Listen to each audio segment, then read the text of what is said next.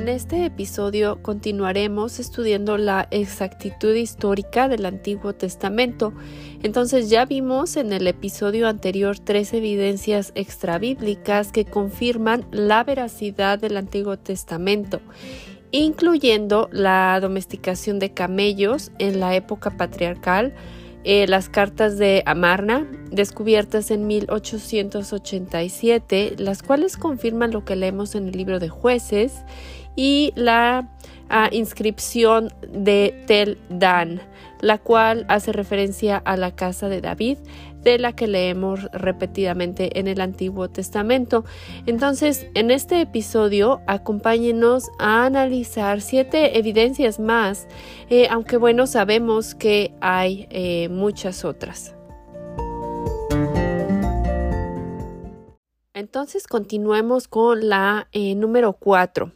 Eh, y es esta piedra moabita descubierta en 1868 que data del 840-835 antes de Cristo y confirma lo que nos dice Segunda de Reyes 3 del 4 al 27. Eh, en el siglo IX ah, antes de Cristo, el rey Mesa de Moab relata en esta piedra la crónica de sus victorias militares sobre sus enemigos, y esto incluye Israel y Judá, y menciona la casa de David. Ahora, la vamos al número 5.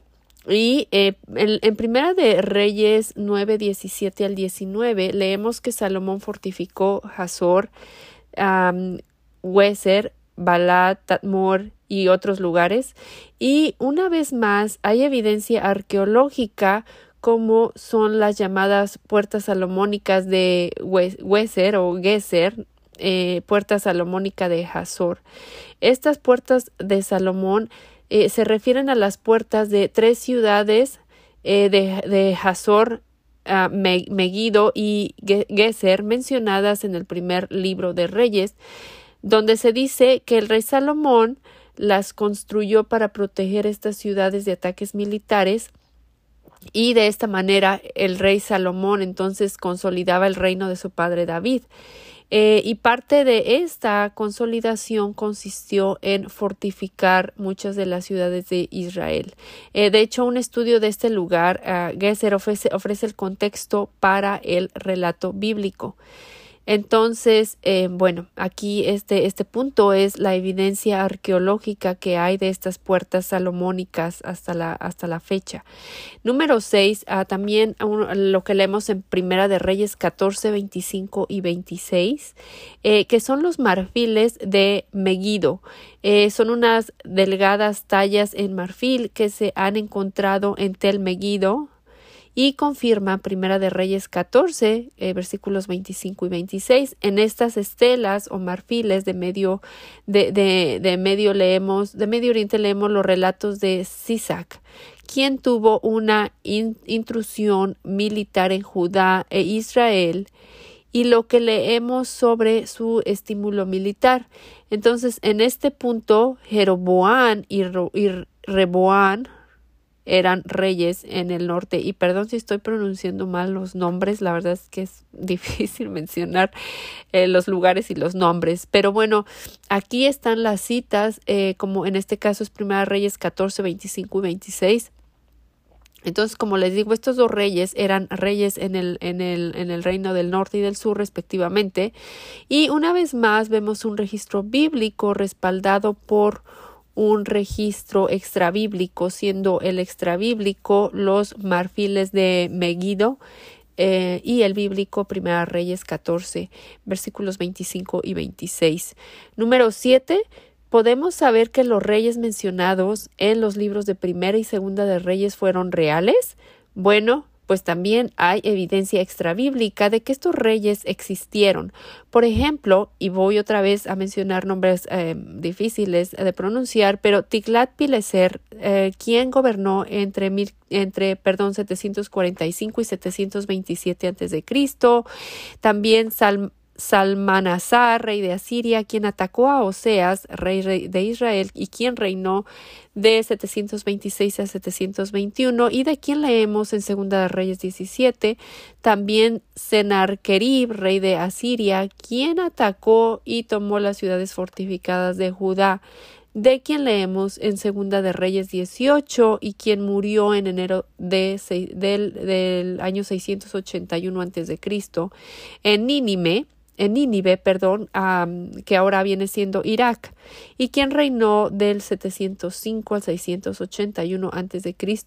Y por supuesto Nabucodonosor, este, de quien recuerdo haber estudiado en la escuela, este rey de Babilonia, quien marchó contra Jerusalén y, las, y, la, y su, su ejército la sitió y de quien leemos también en la Biblia eh, y sabemos que se llevó los tesoros del templo del Señor y del palacio real y quien se llevó, como la Biblia lo relata, la flor y nata del país. Esto lo leemos en Segunda Reyes 24.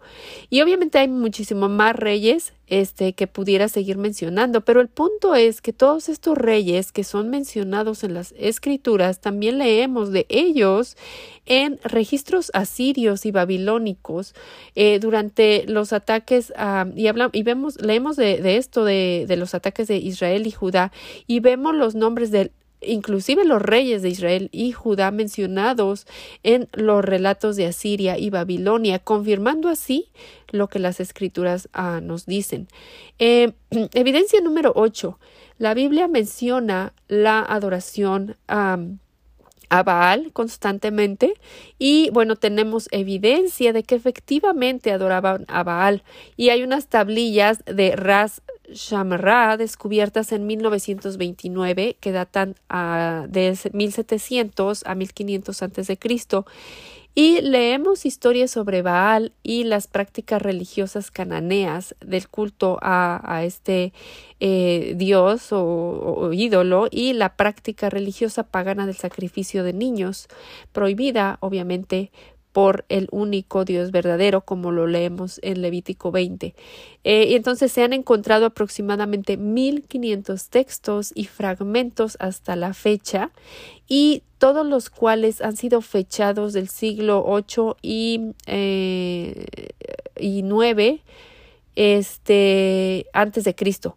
Los más famosos de los textos de Ugarit son los aproximadamente son aproximadamente 50 poemas.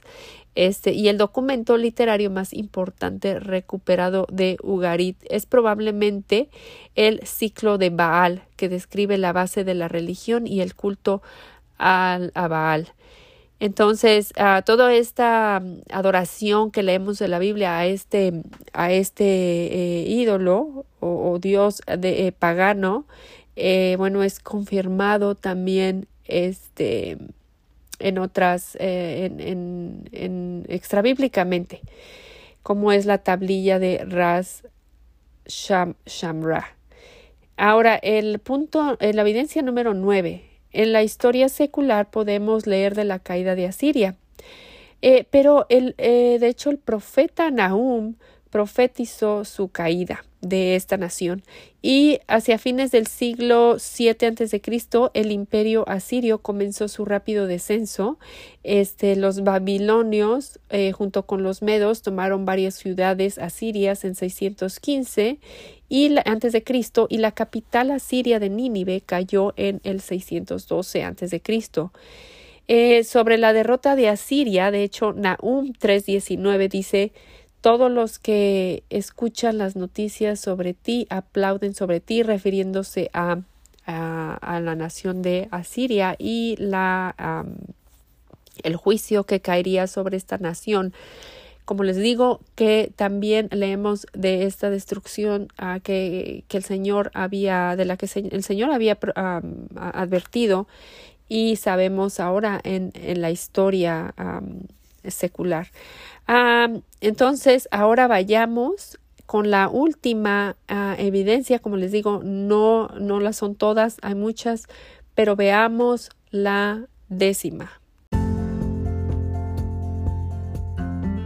Entonces, número 10, y no por esto significa que solo hay estas 10 ah, evidencias, hay muchísimo más, pero bueno, solo ah, me limitaré a mencionar estas 10. Es la son las profecías en el libro de Daniel ya cumplidas que prueban la veracidad del Antiguo Testamento. Eh, una comparación de la historia secular eh, con el registro bíblico del capítulo 11 del libro de Daniel revela detalles fascinantes. Este capítulo contiene una de las profecías más específicas cumplidas de la Biblia con una precisión sorprendente. Eh, y solo por mencionar algunos ejemplos, en el versículo 5 de Daniel 11 leemos, y cito, y se hará fuerte el rey del sur, mas uno de sus príncipes será más fuerte que él y se hará poderoso, su dominio será grande. Cierre de comillas. Y esto fue cumplido en Ptolomeo I de Egipto, quien ejerció su control sobre la ciudad santa. Y pronto después de la división del imperio de Alejandro, los Ptolomeos dominaron esta región. Y luego, eh, siguiendo, el versículo 6 habla de un matrimonio entre las familias de los reyes del norte y del sur. Y esto también se cumplió en el matrimonio entre Antíoco II y Berenice, hija de Ptolomeo. Entonces las invito a leer este eh, el capítulo completo de Daniel, o más bien el libro completo es maravilloso, eh, y donde aquí también podemos ver que toda la palabra de Dios es veraz y que servimos a un Dios fiel y soberano.